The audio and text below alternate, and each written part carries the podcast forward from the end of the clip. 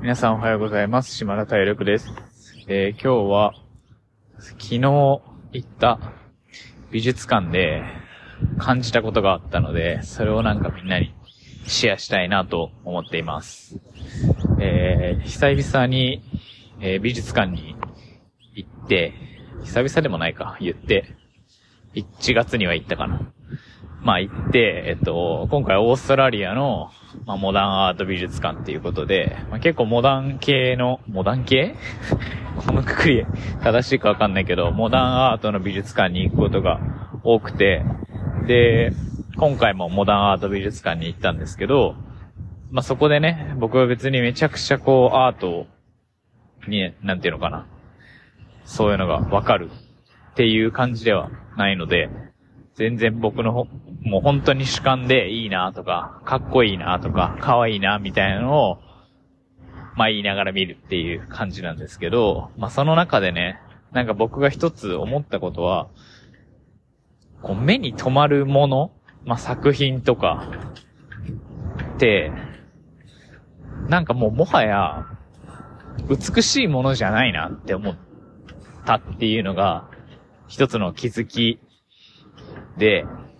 なんか美しいものとかって、たくさんあるし、綺麗な絵とか、整った構図とか多分いろいろある中で、なんか今の自分に、すごいマッチしたのは、なんかこうちょっとぼやけてたりとか、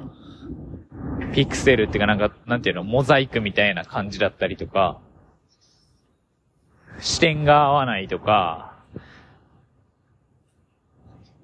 なんかこう、顔の部分がなんかよくフィルムとかで写真撮るとあるけど、こうちょっとこう、なんていうのかな。アニメみたいな感じでこうシュッて移動して顔がこう不鮮明みたいな。ブレてるみたいな。あ、ブレてる。そう。ブレてる写真みたいな。なんかそういうものにすごい、目がいったっていうか、やっぱ足が止まるのってそういう作品が多いなっていうのをすごい思っていて、なんかこれって今まで思ってきた感情と違うなっていう、多分世の中にものすごく綺麗なものが溢れているっていうか、まあそれが結構普通になった中で、逆にこう際立つものって、今はなんかその、不気味さだったりとか、ある意味で、歪さだったりとか、なんか違和感があるみたいな。なんかそういうものに、人々って、まあ、感度が高いっていうかわかんないけど、なんかそういうものに、人々は、こう、引き寄せられる時代になってるんじゃないかなって思ったっていうのが、まあ、今日の気づきでした。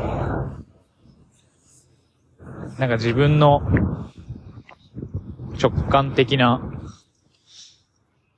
ものでしかないんですけど、なんかこれって、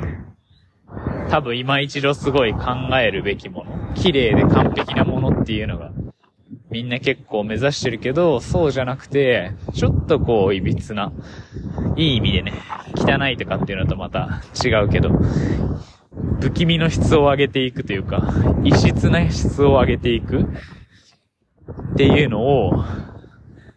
極める時代に入ってるなーっていう風に思いました。なんかこの質はやっぱり大事で、でもなんかこの上手くなることによって、昔良かった荒削りさがなくなったりとか、なんか多分誰しも経験があると思うんだけど、やっぱりでも綺麗で丸く収まるだけだと、何にもかからないというか、そこを履き違えずに、だからやっぱその本当に芯のあるものっていうか、そういうものはすごく大事で、芯があった上で、その他との違いをどこに見せるかというか、気づかせるか、目の前の人の足を止めるか、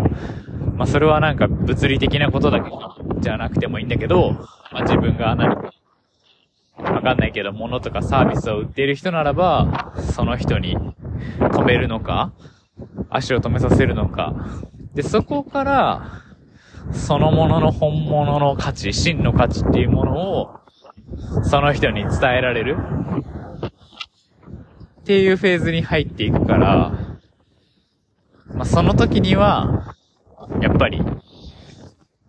必要だよね。そのものが本物であることとか、突き詰めていることとかって。なんか今日はそんな、あ、新しく自分の中では思ったことなんだけど、改めてこう、具現化してみるっていうことにチャレンジした回でした。はい。えー、今日も僕のポッドキャスト聞いてくれてありがとうございます。えー、しばらくまた、まだオーストラリアので気づいたことが続くんですけど、まあ、でもやっぱりね、あのー、皆さん一回、なんか、時間がポンってできた時は、美術館に行ってみるっていうのはめちゃくちゃおすすめですね。なんか自分の今まで使っていなかった、普段の生活で使っていなかった感性とか脳みそとか、が動きますよ。間違いなく。それはなんか色彩だったりとか、造形だったりとか、まあ、うん。行けばわかります。おすすめです。僕もなんか意識的にそういうことは、そういうタイミングは取るように心がけています。はい。じゃあ、それではまた次回のポッドキャストでお会いしましょう。良い一日をお過ごしてください。バイバーイ。